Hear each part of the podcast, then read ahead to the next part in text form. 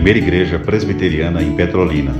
Uma igreja para frequentar, muito mais uma família para pertencer. No capítulo existe um. Ele relembra, ele recapitula o que vai acontecer depois, o Pentecostes, capítulo 2. E aí, capítulo 2, a partir, depois da primeira pregação pós-Pentecostes, nós temos já um crescimento da igreja, expansão. Deu para guardar, não é? Ressurreição, ascensão, Pentecostes e expansão. Pois bem, adentramos agora, vamos adentrar agora no próximo parágrafo, porque o primeiro parágrafo já foi trabalhado aqui. Pois no primeiro parágrafo do primeiro capítulo do livro dos Atos dos Apóstolos, já falamos disso, desse assunto aqui, no primeiro versículo, ou melhor, nos dois primeiros versículos, nós encontramos Lucas nos dando um resumo do que ele escreveu no evangelho que carrega o seu nome, o Evangelho segundo Lucas. Ele nos dá um resumo nos dois primeiros versículos do livro dos Atos dos Apóstolos é isso que ele faz. Ele nos dá um resumo. Escrevi o primeiro livro ao Teófilo, ao Teófilo, relatando todas as coisas que Jesus começou a fazer e a ensinar, até até o dia depois de dar mandamentos aos apóstolos pelo Espírito Santo, foi elevado às alturas. Veja o resumão que ele nos oferece. Aí, do terceiro versículo, do versículo 3 até o versículo 11, até o 11, ele abre um parênteses, ou ele coloca, é como se ele colocasse dois pontinhos, para descrever detalhes para descrever algumas ações de Cristo entre a sua ressurreição e a sua ascensão. É como se ele abrisse um parênteses para dizer agora, olha, agora preste bem atenção. Algumas coisas aconteceram entre a sua ascensão, ou melhor, entre a sua ressurreição e a sua ascensão, algumas coisas aconteceram. Exemplo, ele passou 40 dias aparecendo aos apóstolos. Isso entre a sua ressurreição e a sua ascensão.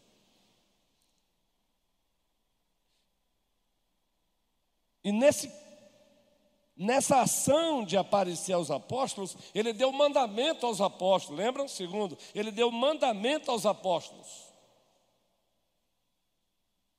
Ele deu mandamento aos apóstolos.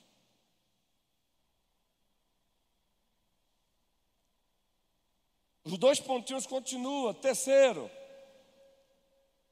ele disse, recapitulando Lucas 24, os últimos versículos: aguardem em Jerusalém, aguarde a promessa do Pai. Vejam só, ele está relatando agora o que Cristo fez entre a ascensão e a ressurreição, Cristo chegou para os discípulos dele e disse: Olha, aguardem em Jerusalém, porque a promessa do Pai se cumprirá. E a promessa, o Pentecostes. Aguardem em Jerusalém. Entre a, entre a ressurreição e a ascensão, os discípulos também fizeram perguntas. Uma delas, será esse o tempo? Em que o Senhor vai restaurar o reino de Israel? Pois bem, entre a ressurreição e a ascensão, ele também respondeu: Não vos compete saber o dia e a hora. Isso aí, essa área aí é do Pai. Isso aí pertence a Ele. Quanto a vocês, o foco de vocês é testemunhar sobre mim em Jerusalém, Judéia, Samaria e até os confins da terra. Calma, porque vocês não farão isso sozinhos. Ao descer sobre vós o Espírito Santo, sereis minhas testemunhas, tanto em Jerusalém, Judéia, Samaria e até os confins da terra.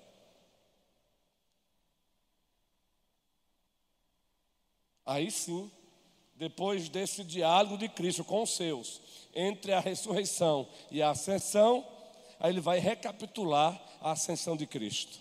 Só que aí ele fala de detalhes. E o detalhe é: enquanto Jesus subia, e os discípulos ficavam, ficaram com os olhos fitos, apareceram dois anjos e disseram: Varões galileus, o que vocês estão olhando aí? Esse mesmo Jesus que vocês viram subir, da mesma forma ele voltará. E aí nós falamos entre a, entre a ascensão e a ressurreição, algumas coisas foram feitas por Cristo, outras coisas foram ditas. Vocês percebem que no versículo 11 existe uma outra verdade que até agora não mencionamos ela. Qual é a verdade que está no versículo 11 de Atos? Eu estou só recapitulando aí. Quando os anjos declaram, varões galileus, o que vocês estão olhando aí? Vocês estão fitando os olhos em quem? Esse mesmo Jesus que subiu. Aí Lucas resiste, que os próprios anjos falam da parósia ou parousia a volta de Cristo Jesus. Ele voltará. Vejam quantas verdades bíblicas edificantes, encorajadoras, consoladoras nós temos no primeiro parágrafo do livro dos Atos dos Apóstolos. Do 1 ao 11. Os dois primeiros versículos, um resumo. Do versículo 3 ao 11, ele dá dois pontinhos e vai explicar alguns detalhes dentro desse resumo. E ele encerra dizendo: Aquele que subiu, ele voltará. E os anjos disseram isso enquanto Jesus subia. Aí agora, Jesus subiu. Nós dissemos, ou melhor, Lucas deixa bem claro que Jesus passou 40 dias entre a sua ressurreição e a sua ascensão, ele passou 40 dias aparecendo aos discípulos. Mas agora ele subiu. Ele ascendeu. Assentou-se à direita da majestade nas alturas. Hebreus, primeiro capítulo. Hebreus, primeiro capítulo, diz que ele assentou-se à direita da majestade nas alturas. Vamos ler Hebreus aí, o primeiro capítulo, por favor. Hebreus, do primeiro capítulo capítulo, existem conexões nas Escrituras. Jesus subiu, assentou-se à direita da majestade nas alturas. Essa é a linguagem da carta aos Hebreus. Vamos ler esse texto aí, Hebreus, o primeiro capítulo. Havendo Deus outrora falado, muitas vezes e de muitas maneiras aos pais pelos profetas. Aí o texto continua. Nestes últimos dias nos falou pelo Filho Observem, a quem constituiu o herdeiro de todas as coisas, pelo qual também fez o universo. Ele que é o resplendor da glória e a expressão exata do seu ser, sustentando todas as coisas pela palavra do seu poder. Agora observe, gente. Veja o poder de síntese desses homens, claro, graça de Deus. Depois de ter feito a purificação dos pecados, que, que aconteceu? Todos juntos. Assentou-se à direita da majestade nas alturas. Então, quando você lê Atos 1:11, aí você vai se lembrar de Hebreus.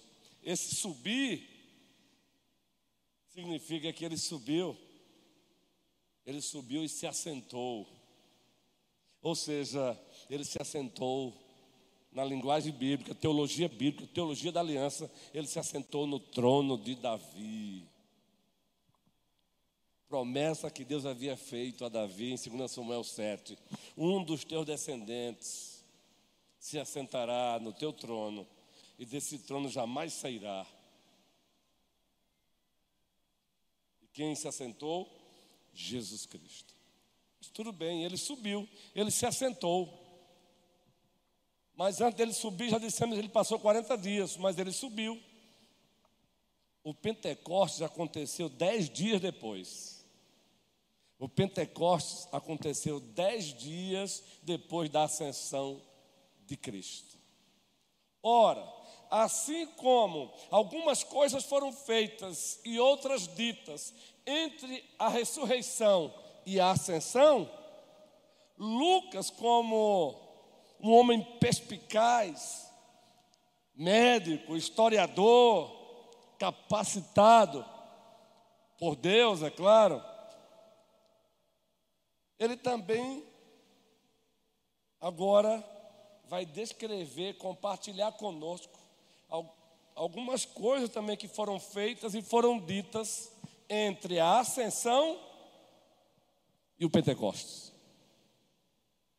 Algumas coisas foram ditas e feitas por Cristo entre a ressurreição e a ascensão. Mas também algumas coisas foram feitas e ditas entre a ascensão e o Pentecostes. É justamente o que ele descreve do versículo 12 até o versículo 28 desse livro. Entre a ascensão e o Pentecostes, dez dias. Dez com os 40, 50. Por isso, Pentecostes. A festa do Pentecostes acontecia 50 anos depois da festa da Páscoa. Tudo cumprimento do Antigo Testamento. Nesses dez dias, Yasmin, esses dez dias entre a, a, subida de Cristo, a ascensão e a descida do Espírito Santo, algumas coisas foram feitas e outras coisas foram ditas. Sabe por quem? Pelo colégio apostólico. E aí, seguindo aqui a didática de Paulo Anglada, nos seus quatro volumes, comentando o livro dos Atos dos Apóstolos, nós queremos dividir esse texto em, resumir em duas partes. Primeiro, o cenáculo a preparação para o Pentecostes. Primeiro, o cenáculo, a preparação para o Pentecostes. E submisso a isso, um outro resumo de, em seguida, outro deve assumir o lugar daquele que foi o traidor. Quem foi o traidor de Cristo? Judas. Então, primeiro o cenáculo, dois pontinhos, a preparação para o Pentecostes. E submisso a isso, antes do Pentecostes, o colégio apostólico estava incompleto. Estava faltando um. Só tinha onze. E tinha que ter doze. Vamos explicar já já por que tinha que ter doze. Vejam como Deus usou Lucas de forma didática profunda. Então vamos primeiro para o cenáculo. Dois pontinhos, a preparação para o Pentecostes. Versículo 12: Então os apóstolos voltaram do Monte das Oliveiras para Jerusalém. O Monte das Oliveiras, o lugar onde eles contemplaram Cristo subindo. E eles voltaram para onde, gente? Para onde eles voltaram? Eu, eu quero dialogar com a igreja. Para onde eles voltaram, gente? A Bíblia está aberta aí? Tá, né? Jerusalém. Eles voltaram para Jerusalém. A distância até a cidade é de cerca de um quilômetro. Versículo 13: Quando entraram na cidade, subiram para o cenáculo onde se reuniram Pedro, João, Tiago, André, Felipe, Tomé, Bartolomeu, Mateus, Tiago, filho de Alfeu, Simão Zelote e Judas, filho de Tiago. Ele menciona os onze apóstolos. Estava faltando um. Todos esses perseveravam unânime em oração. Agora tem mais gente aí, com as mulheres, com Maria, mãe de Jesus, e com os irmãos dele. Cenáculo. Dois pontinhos, a preparação para o Pentecostes. Essa preparação para o Pentecostes precisava de algumas ações da parte do colégio apostólico. A primeira encontramos logo no versículo 12. Eles voltaram para Jerusalém. Vocês acham que Lucas registrou esse detalhe porque ele não tinha mais o que escrever? Yasmin não. Observem, eles voltaram para isso, meu amor. Tesouriozinhos. Vocês sabiam que ela ora por mim, essa menina? Pois guarde isso aí, viu? Ela ora por mim. Um dia eu abracei, vou abrir aqui um parênteses. Um dia eu abracei, ela olhou para mim e disse: Eu tenho orado pelo Senhor. E a mãe dela confirmou. Continue orando por mim, meu amor. Tá bom? Não deixe. Olha, antes de dormir, você diz: Papai do céu, guarda o meu pastorzinho. tá bom? Fecha parênteses. Voltaram para Jerusalém, Gustavo. Agora volte um pouquinho primeiro parágrafo, volte lá para a primeira perícope do texto. Volte lá, gente. Versículo 4. O que é que diz aí? E comendo com eles, comendo quem? Jesus comendo com os discípulos. Deu uma ordem. Qual foi a ordem? Qual foi a ordem? Não se afastem de Jerusalém mas esperem a promessa do Pai, a qual vocês ouviram de mim. Porque João, na verdade, batizou com água, mas vós serão batizados, mas vocês serão batizados com o Espírito Santo dentro de poucos dias. Mas para isso, não se afastem de Jerusalém. Aí você vai para o próximo parágrafo. Jesus agora subiu e os discípulos estão Aparecem dois anjos, o que vocês estão, por que vocês estão com os olhos nos céus? Esse mesmo Jesus que vocês viram subir, ele descerá. Aí no versículo 12, voltaram para Jerusalém. Obediência dos apóstolos, obediência dos discípulos de Cristo eles aprenderam a obedecer aquele que é o Senhor, aquele que é o Salvador. Eles se submeteram ao senhorio de Jesus Cristo. Eu tenho um livro só com esse título: O Senhorio de Jesus Cristo e suas implicações. Porque com muita facilidade nós, seja cantando ou orando, ou falando com o outro, ou para o outro, a gente diz: Jesus Cristo é o nosso Senhor. Mas nos esquecemos das implicações dessa confissão. As implicações dessa confissão. Uma delas está aí. Se eu digo que Ele é o meu Senhor, uma das implicações, ou melhor, essa aí é a implicação geral obediência a tudo que ele mandou eu fazer. Submissão total, plena, integral, sem reservas, Eva, presidente da SAF Guerreira. Submissão, eles voltaram para Jerusalém.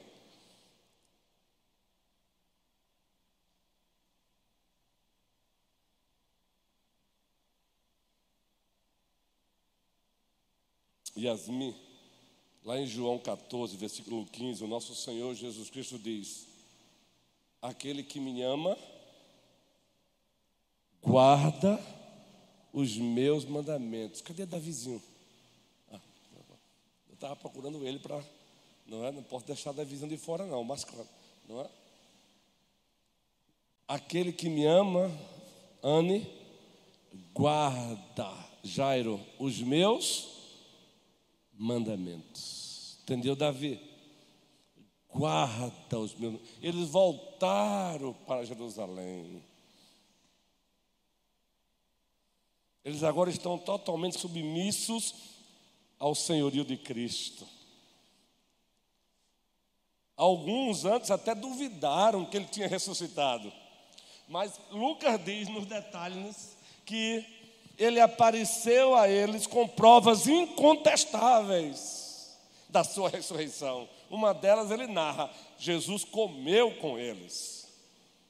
E esse ato de comer com eles é Cristo dizendo: Olha, eu ressuscitei. Ó, eu estou aqui, ó.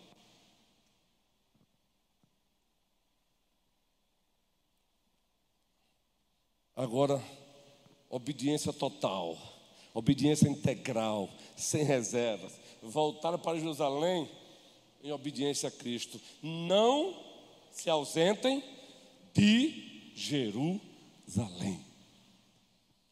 Queridos irmãos e irmãs, como anda o nosso nível de obediência? Como anda? Nós temos levado a sério as implicações do senhorio de Cristo sobre nós. Mas eles não só voltaram para Jerusalém em obediência, eles fizeram outra coisa. O texto continua. Então os apóstolos voltaram do Monte das Oliveiras para Jerusalém, a distância até a, a, a cerca de um quilômetro.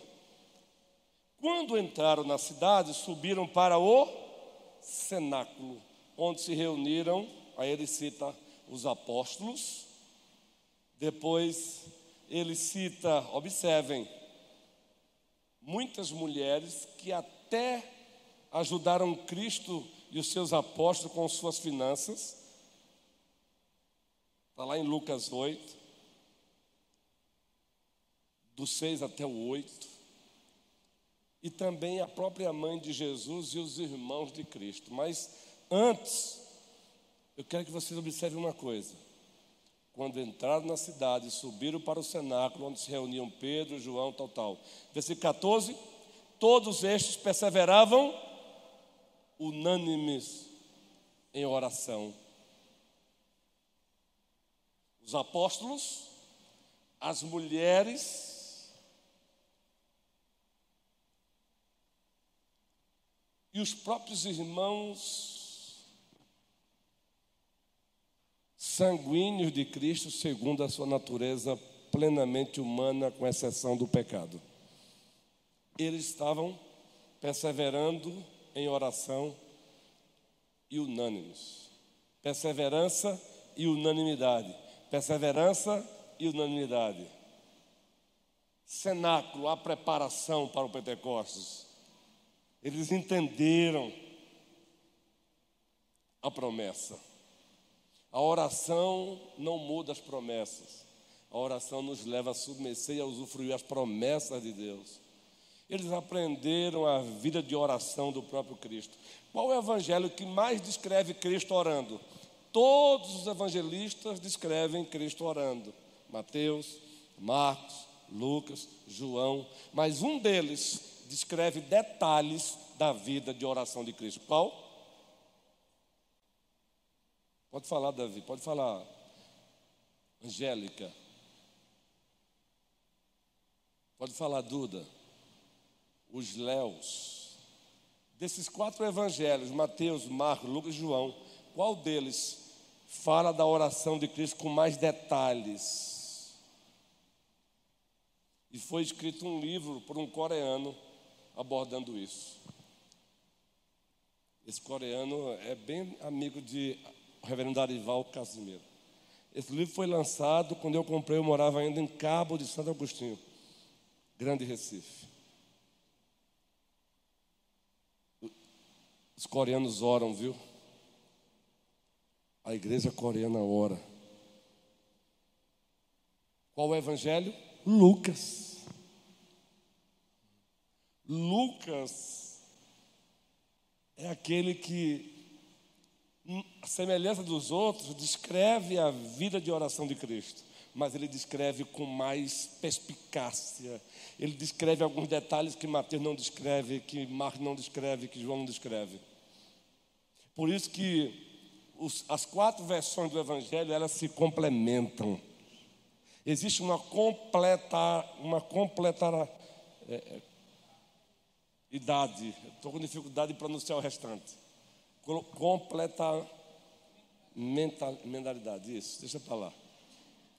Algumas palavras estou com dificuldade mesmo de pronunciá-las. É o complementarismo dos evangelhos. Antes de escolher os apóstolos, Lucas registra que Cristo passou a noite orando. Leia Lucas 6 em casa. Ele passou a noite orando. Ah, pastor, mas os outros também falam, mas ele fala detalhes lá, que os outros não falam. Não é à toa, não, queridos. É por isso que não tem essa ideia de. Na obra de Deus, no reino de Deus, não tem essa ideia de fulano é melhor do que fulano de tal. Não. Cada um serve a Deus conforme o dom que recebeu. Existe um certo nível de tietagem hoje evangélico que faz mais mal do que bem. Você ter preferência por certos pregadores, não, não é nenhum problema, eu também tenho. Mas quando ultrapassa a preferência, chega a ser tietagem, isso é pecaminoso. Porque uma vez que eu pratico a tietagem, eu estou desprezando outros homens de Deus, outras mulheres de Deus, a quem Deus também deu talentos e dons. Os outros evangelistas foram inferiores a Lucas porque não fizeram o mesmo que Lucas, não, eles se complementaram por vontade soberana do Senhor. E tem mais, dos quatro evangelhos, tem um que é totalmente diferenciado. Os outros três, por exemplo, Mateus, Jesus é o rei. Marcos, Jesus é o servo. Lucas, filho do homem. E João?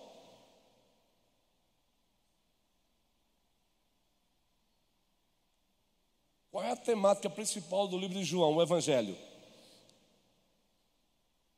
A divindade de Cristo.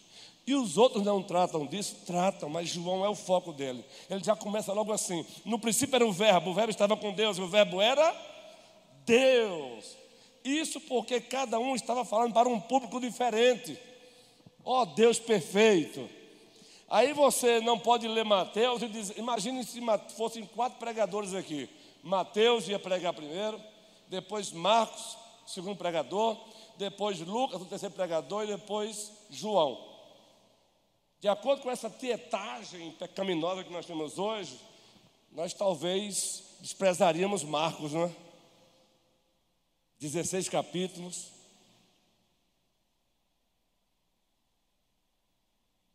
Ou diria, ah, veja, eu gosto de ouvir Lucas, ou não, eu gosto de ouvir porque eu acho Lucas muito. É o professor, é o doutor. Nós temos que gostar de ouvir os quatro porque cada um serviu a Deus conforme o dom que recebeu. Eu não gosto dessas comparações, porque elas ofendem o próprio Deus. Elas ofendem o próprio Deus. E ainda mais Marcos, hein? Que tem um detalhe aí na historiazinha dele aí, já cristão, meio complicado, não é? Marcos Yasmin resolveu acompanhar Paulo e Barnabé na primeira viagem missionária. O que ele fez? Desertou. Ó, oh, um jovem, imaturo, ele viu a coisa pegando, ó. Barnabé era parente dele. Mas não foi por isso que Barnabé apostou nele, não. Desertou. Na segunda viagem missionária, Paulo, Barnabé disse: Vamos levar Marcos? Paulo disse: Eu não. Diz o texto lá que a discussão foi pesada. Às vezes nós, nós criamos um romantismo de achar que líderes não discutem, não debatem. Debatem. Diz o texto que foi uma discussão pesada entre Paulo e Barnabé. E o resultado nós sabemos. Foi tão pesado que foi preciso cada um caminhar, seguir a sua rota. Continuaram no reino, mas cada um seguiu a sua rota. Barnabé continuou apostando em Marcos. E Paulo fez uma outra dupla com Silas, lembra? Aí, tempos depois, segunda prisão e última de Paulo, escreve a segunda carta a Timóteo e diz assim a Timóteo: Meu filho, vem ter comigo depressa, por razões diversas. Aí ele começa a citar uma delas: Olha, quando você vier, traga os meus pergaminhos, Bíblia, livros. Não se esqueça de trazer Marcos. Não se esqueça de trazer quem, gente? Marcos. Quem disse isso? Barnabé. Porque ele me é útil para. Até Paulo aprendeu com a ação de Barnabé. Humildade, né, guerreiro? Paulo entendeu que o errado ali era ele. E se Barnabé tivesse seguido Paulo, meu irmão, humanamente falando, não teria, humanamente falando, teria desistido de um servo precioso de Deus que era Marcos, não é? Marcos se tornou o autor de umas versões do Evangelho, o Evangelho segundo Marcos, Carlos.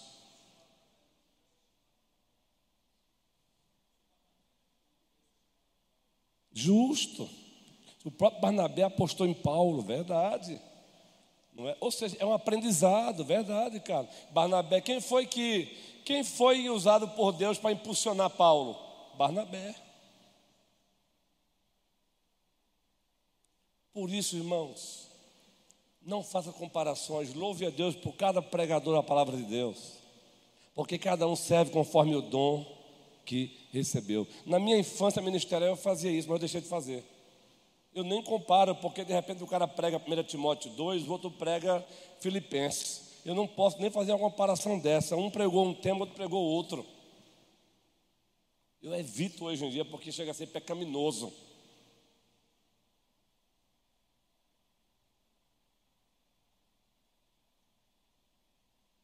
Perseverança e unanimidade.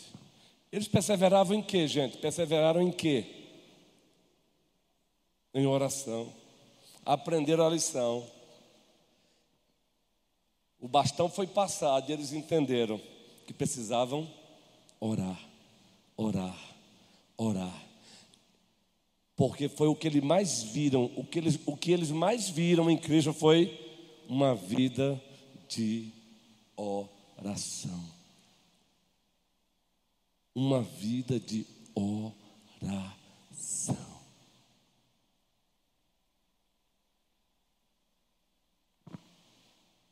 Primeira carta aos Tessalonicenses, capítulo 5, diz: Orai sem cessar. Eles ouviram a parábola de Cristo falando sobre o juízo iníquo. E ele, Cristo conta essa parábola para ensinar os discípulos a perseverarem em oração. Mas diz o texto que eles perseveravam em oração. Mas tem outra palavrinha. Foram unânimes. unânimes. Eles agora não estão mais disputando quem é o maior, lembram?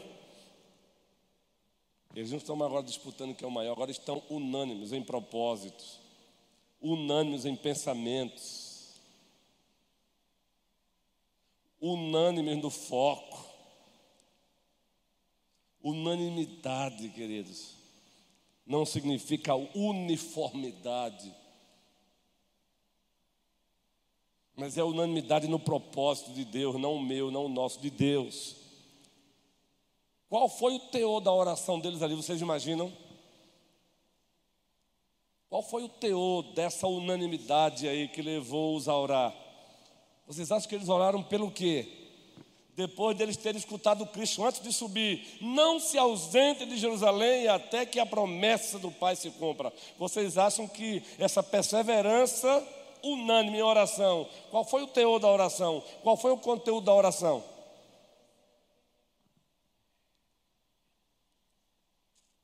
Ajuda-nos. Além da descida, Cristo disse: E recebereis poder.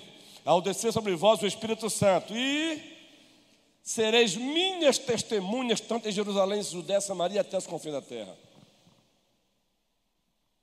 Perseverança em oração, mas uma perseverança unânime.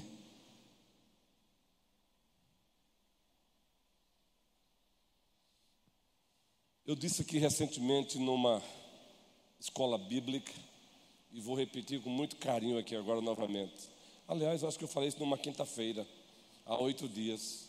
Isso.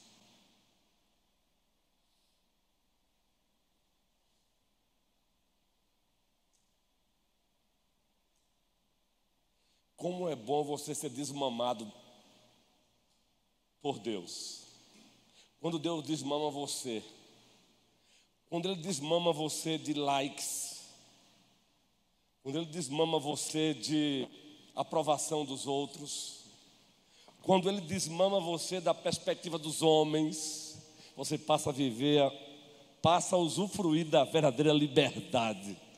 Porque é escravizador você depender de likes. Agora, use isso como é, literal e metáfora ao mesmo tempo. Porque like não é só curtida no Facebook, não, em todo sentido da vida. É escravizador você depender de aprovação do outro. É escravizador você depender de gostei ou não gostei. Você vai morrer, meu irmão. É escravizador. Você depender do sorriso do outro ou da raiva. Não sorriu para mim. Será que não gostou do que hum, é, sorriu? Será que está gostando? Ah, so, hoje sorriu. Ah, então está tudo bem. Ah, não sorriu. E agora? Isso é doentio.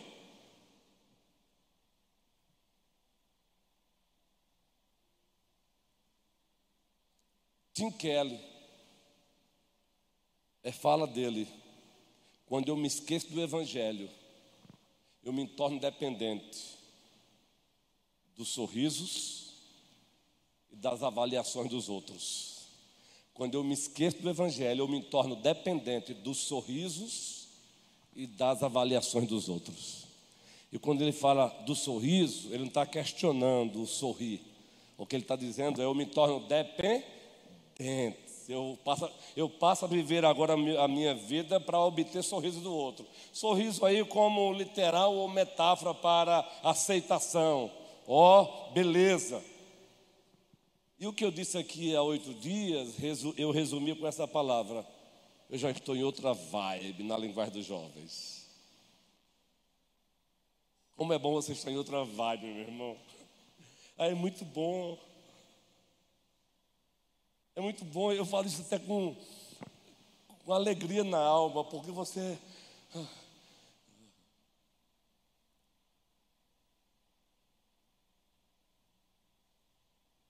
Inclusive, até, até fiz menção, aí foi num domingo que este ano é ano de eleição pastoral.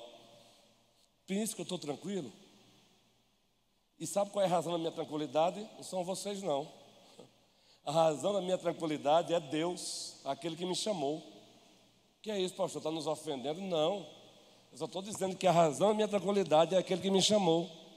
Porque se ele me quiser aqui por mais quatro anos, cinco anos, amém. Se não quiser também, ele sabe, ele vai me querer. Então não precisa agora este ano usar de expediente. Este ano de eleição, eu tenho que, eu tenho que fazer a média. Eu não vou fazer média que nada, vou continuar amando você quando eu vou amar. Pregando quando eu vou pregar. Que média que nada, meu irmão. De quem é a igreja? É de Deus, meu irmão. Estou aqui dando apenas um exemplo. Eu falei que a razão da minha tranquilidade não é vocês, é Deus. E é mesmo. E eu falei a minha razão no ano de eleição pastoral. E é mesmo. Logo, logo vocês vão ouvir o conselho aqui, abrindo o edital e lendo para vocês. E vocês usarão o direito de indicar outro nome, se quiserem, para concorrer comigo. Quando você está em outra vibe, você não se desespera. Você não precisa fazer campanha, você não precisa visitar a ovelha justamente naquela época para dizer voto em mim. Não precisa. E nem contra, caso alguém seja indicado. Eu nem preciso pedir voto para mim, nem preciso pedir que a igreja vote, vote contra quem foi indicado. Não precisa, porque de quem é a igreja? De Cristo. Aqui é apenas um exemplo didático, meus irmãos meus queridos.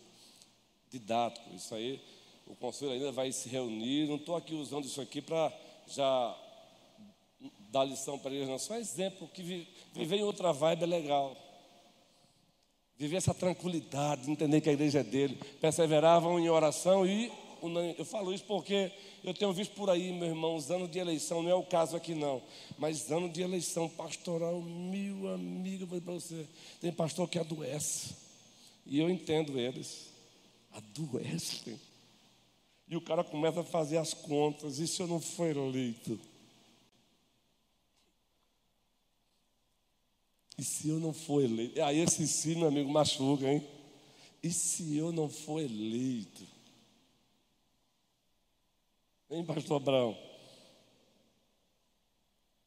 E no dia da eleição, eu já passei por isso em outras cidades, aí no dia da eleição, a gente tem que se ausentar como pastor, aqui agora para descontrair. Nós somos humanos, né? O coração fica.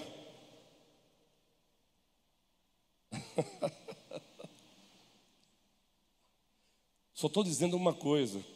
Quem tem consciência que quem o chamou e que é a igreja de Deus, não precisa desesperar. Agora aplique isso em outras áreas da vida. Aplique isso em outras áreas da vida.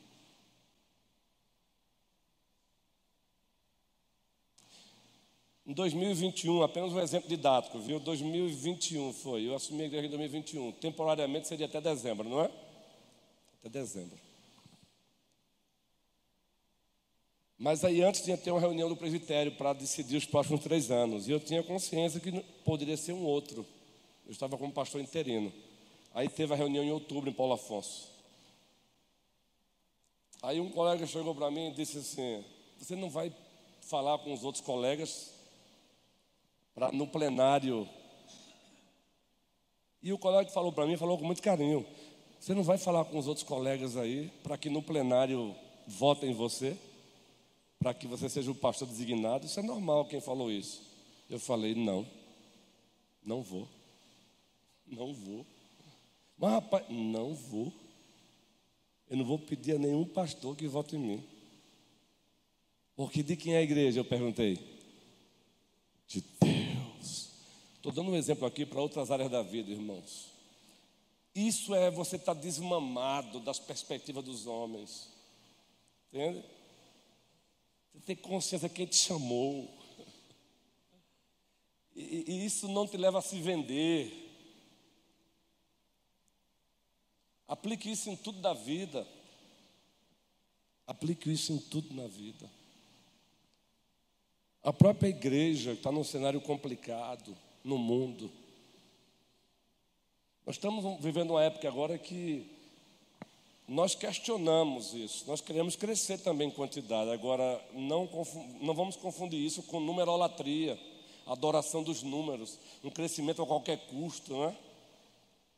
Você percebe que há até uma competição hoje em dia, guerreiro, qual igreja cresceu mais. Não, não queremos isso também não. Nós queremos um crescimento, mas um crescimento como fruto da pregação do Evangelho verdadeiro. Que é o poder de Deus para a salvação de todo aquele que nele crê. Nós queremos e já temos usufruído desse crescimento. E cremos que neste ano e nos próximos anos, querendo o Senhor, usufruiremos mais, mas sem negociar a verdade sem negociar o evangelho verdadeiro. Perseverança, gente. Perseverança em oração, mas uma perseverança em oração unânime. Filipenses, nós começamos a série recentemente.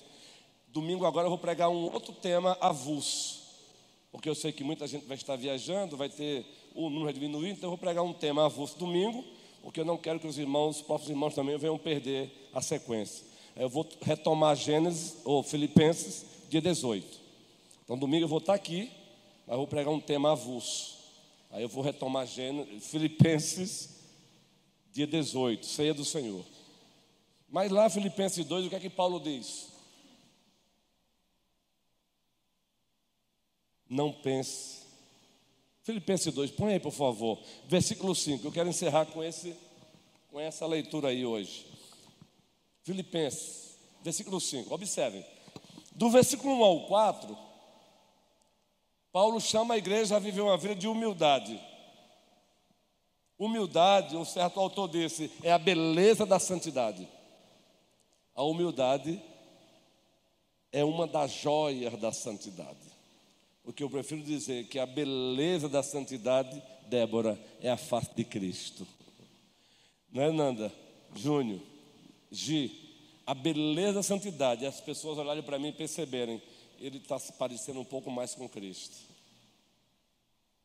Então eu digo que a humildade é uma das joias da santidade. Se você quer ver se alguém está sendo santificado, veja o nível de humildade dela. Entendeu, Aldino? Veja o nível de humildade dela.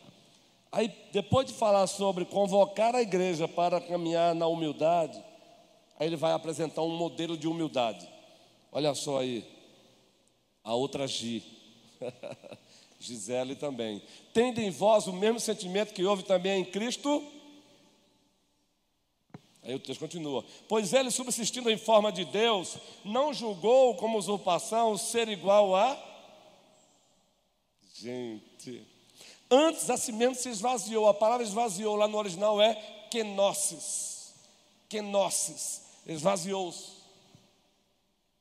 Assumindo a forma de servo. Tornando-se em semelhança de homens. E reconhecido em figura humana, a si mesmo se humilhou. Tornando-se obediente até a morte. E morte Pelo que também Deus o exaltou sob maneira e lhe deu o nome que está acima de todo nome. Para que o nome de Jesus se dobre todo o joelho nos céus, na terra e debaixo da terra.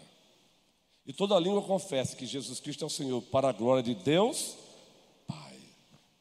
Do 5 ao 11, não é? Agora volte agora para o primeiro parágrafo. E vamos ler agora o primeiro parágrafo de Filipenses 2 à luz do 5. Vamos lá? Vamos entender agora? A gente viu agora o modelo, próprio Cristo. Vamos ler agora o primeiro parágrafo do capítulo 2, à luz do versículo 5 ao 11. Vamos lá. Se há, pois, alguma exortação em Cristo, alguma consolação de amor, alguma comunhão do Espírito, se há entranhados afetos e misericórdias. O texto continua, completar a minha alegria de modo que todos juntos penseis a mesma coisa, gente. Segundo, tenhais o mesmo amor. Terceiro, sejais unidos de alma. Quarto, tendo o mesmo sentimento. Esse é o famoso versículo que oferece um sermão que nós chamamos de sermão textual. No próprio sermão você tem os, os pontos do sermão. Tendo o mesmo sentimento, versículo 3. Nada façais por partidarismos ou vanglória, mas, palavra-chave, humildade. Palavra-chave, procure sempre na interpretação de um texto as palavras-chave, Léo. Tem uma palavra-chave aqui. As outras são importantes, mas tem uma palavra-chave aqui, ou palavra. Por humildade, considerando cada um os outros. Ah, gente de Deus. O versículo 4. Não tenha cada um em vista o que é propriamente, senão também cada qual o que é dos. Aí agora ele vai dizer, e o modelo de tudo isso é ele. Aí ele apresenta agora. Tende em vós o mesmo sentimento que houve em Cristo Jesus, pois subsistindo em forma de Deus, não usou de usurpação ser igual a Deus, antes se esvaziou, assumindo a forma de servo. E aí ele continua. Aí você volta para Atos e diz: perseverando, unânimes em oração. Perseverando, unânimes em oração. É assim que queremos ver mais e mais esta amada igreja. E queremos caminhar com ela segundo a vontade do Senhor. Por mais um, dois, três, quatro, cinco, dez anos, vinte, trinta, se assim Ele quiser. Mas assim, perseverando unânimes em oração. Unanimidade nos propósitos de Deus. Unanimidade. As sociedades internas, todas o mesmo foco fazendo discípulos, plantando igrejas, expandindo o reino, glória de Cristo. Esse é o trabalho principal da SAF. Fazendo discípulos, plantando igrejas, expandindo o reino para a glória de Cristo, esse é o trabalho da UPH. Fazendo discípulos, plantando igrejas, expandindo o reino para a glória de Cristo, esse é o trabalho da UMP principal. Fazendo discípulos, plantando igrejas, expandindo o reino para a glória de Cristo, esse é o trabalho principal da UPA. Nossa presidente Yasmin, observa bem, fazendo discípulos, plantando igrejas, expandindo o reino para a glória de Cristo, é o trabalho principal da UCP. A presidenta é Yasmin, viu?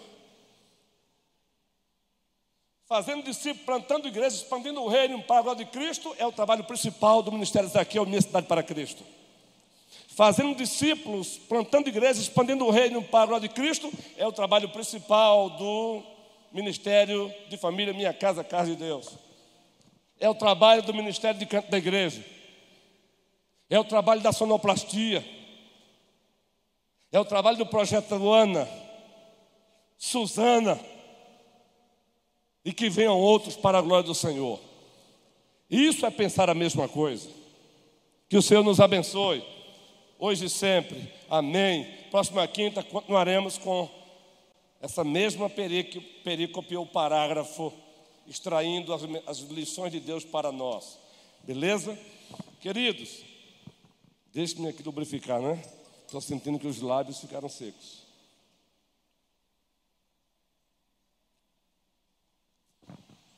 Como já dissemos no início, alguns irmãos já viajaram, outros estarão viajando.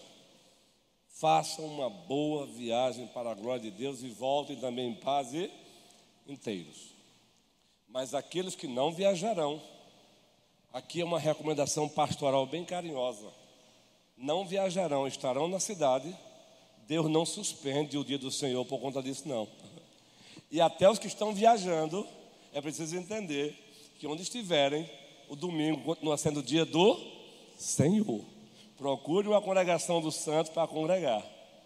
E os que ficarem em Petrolina, vamos ter uma manhã de adoração e reflexão não vai ter divisão de classe, vai ser uma manhã de adoração e reflexão. Vamos cantar até um pouco mais. Seja os cantos que já foram escolhidos, seja os cantos mais fáceis que sabemos cantar, vamos cantar até um pouco mais pela manhã. E à noite estaremos aqui. Também no CCR, culto comunitário com os ritos que Deus estabeleceu. Beleza? E os que vão ficar também, aproveita o rio aí segunda-feira, terça-feira. Um rio lindão desse, gente. A gente despreza o nosso rio, não é não? É. Ah, combina aí comer um peixezinho no rio aí. Não é não, Luiz? Um banho de rio, esse riozão maravilhoso. É interessante como a gente despreza o que é nosso, não é? Os hotéis de Petrolina sabiam que estão 90%, 90 lotados vocês sabiam que os hotéis de Petrolina estão com mais de 90% lotados? Ou seja, gente vindo curtir aqui o nosso vale. Aí a gente fica aqui no feriado desse e não curte nada dessa beleza do vale. Eu gosto muito de mar, muito mais de mar do que rio. Mas, meu irmão, eu gosto também de rio. Então vá aproveitar. Quem aqui ainda vai para Campina Grande? Levante a mão. Olha ali que bênção. Deus leve vocês em paz inteiros, viu? Viajam que dia? Amanhã, sábado? Amanhã. Vai ser uma bênção. Deus abençoe. Bebam, comam do, do pão celestial que vai ser dado lá e traga para a gente aqui. O prefeito Humberto também vai sábado com Wanda, não é? Eles vão viajar sábado. Juan também está viajando hoje. Isso, está indo de ônibus, já falou para mim, pediu oração, verdade, Carlos? Que maravilha, não é? é? Daniel já está lá, chegou hoje lá com Elaine também. Não é? Então, que bom. O Tiago está viajando, mas para uma outra região. A Duda também vai, né, Duda? Para Campina Grande? Não é? Tu vais também, Igor? Que maravilha. Tu vais também, Ilga? Não, né? Falar nisso, Deus seja louvado. Luciano e, e Ilka voltaram em paz inteiro, não é? Viajaram e voltaram em paz inteiros, graças a Deus. Leinha, tu vai viajar também, Leinha? Menino, coisa boa. Como diz o pastor Mariano, só coisa boa, né? Vai para Salgueiro? O retiro de Salgueiro, Deus seja louvado, se abasteça, se abasteça, chega aqui vibrando, hein? O pessoal que vai para Campina Grande, volte vibrando, compartilhando as bênçãos conosco. Mais alguém? Noemi vai viajar também, Noemi? Ah, é sim, é verdade. Noemi, pastor Abraão. Que dia? Sério? Menina, Deus abençoe. Bom, que bom. Nós encontramos eles em Paulo Afonso, pastor Abraão, Noemi. E já estávamos com saudade, Noemi. E Gustavo também. Fiquemos de pé, gente. Olha, 21 horas e 20, 19 minutos. Missão dada, missão cumprida. O horário, né? Eu sei que o prefeito Humberto tem feito isso com maestria, mas eu quero aqui, como docente, também encorajar, é, é apenas é, rogar e incentivar um pouco mais o nosso Ministério de Canto, a nossa sonoplastia, é, muito especialmente agora nesse feriadão. Vai estar na cidade, esteja pronto para substituir alguém caso precise. A obra é do Senhor. Tá bom? Obrigado, soberano Senhor, pela tua palavra, ela nos alimenta, Senhor. Obrigado, Senhor, pelo retorno do diácono Luciano, de Ilka, viajaram e voltaram em paz, reabasteceram um pouco as energias. Obrigado pela vida do pastor Abraão e Noemi também, que passaram um tempo em Paulo Afonso e voltaram. Louvado seja o teu nome. Como já dissemos, obrigado pela vida de Débora, que chegou em paz da América do Norte e já percebemos o semblante dela tão alegre, pertinho dos seus, da sua família. E um prazer conhecê-la agora numa presença física. Obrigado, Senhor soberano, e aqueles irmãos que viajarão amanhã, guarda-os, proteja-os, livra-os das suas próprias displicências, amanhã e sábado, e livra-os também das displicências dos outros motoristas, Senhor. O Tiago viajará ainda hoje, depois da meia-noite. Livra-os também, estão indo ali para Ilhéus, leva-os em paz, inteiros, protegidos. A Leia também viajará para o retiro em Salgueiro. A própria Noemi também viajará para uma outra região. Leva-os em paz, Senhor. Enquanto a nós que continuaremos aqui nesse feriadão, que possamos aproveitar para ler um pouco mais a Bíblia, orar um pouco mais, ler um bom livro, mas também usufruir do nosso vale, Senhor. Um bom e gostoso banho de rio também é necessário. Nos abençoa, nos dê uma boa noite. É no nome de Jesus Cristo, nosso Senhor e Salvador, que oramos. Amém.